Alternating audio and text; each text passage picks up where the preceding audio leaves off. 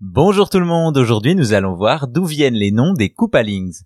Présents depuis Super Mario Bros 3 sur NES, les sbires de Bowser ou Koopalings sévissent pour mener la vie dure à Mario. Chacun possède sa propre identité et leurs prénoms viennent en réalité de personnalités existantes.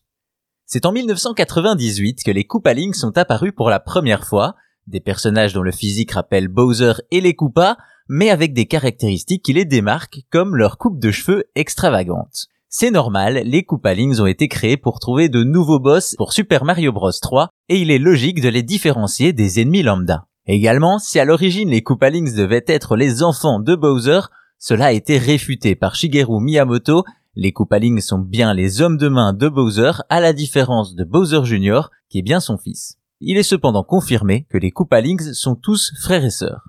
Pour autant, dans la version japonaise, ceux-ci n'avaient pas de nom défini et cette tâche est revenue à un certain Dave Brooks qui s'occupait de la localisation des jeux Nintendo aux États-Unis, un passionné de jeux vidéo mais également de musique, une musique qui a influencé ses choix lorsqu'il a vu les Koopalings pour la première fois. C'est ainsi que la plupart ont des noms inspirés de stars de la musique, à savoir Ludwig van Koopa en hommage à Ludwig van Beethoven, dont il a en commun la coupe de cheveux, Lemmy Koopa pour Lemmy Kilmister, fondateur de Motorhead, Iggy Koopa pour Iggy Pop, Roy Koopa pour Roy Orbison, célèbre chanteur des années 50, Wendy O'Koopa pour Wendy O'Williams, chanteuse du groupe Plasmatics, Morton Koopa Jr. pour Morton Downey Jr., un animateur télé américain, et pour finir Larry qui lui ne fait référence à rien.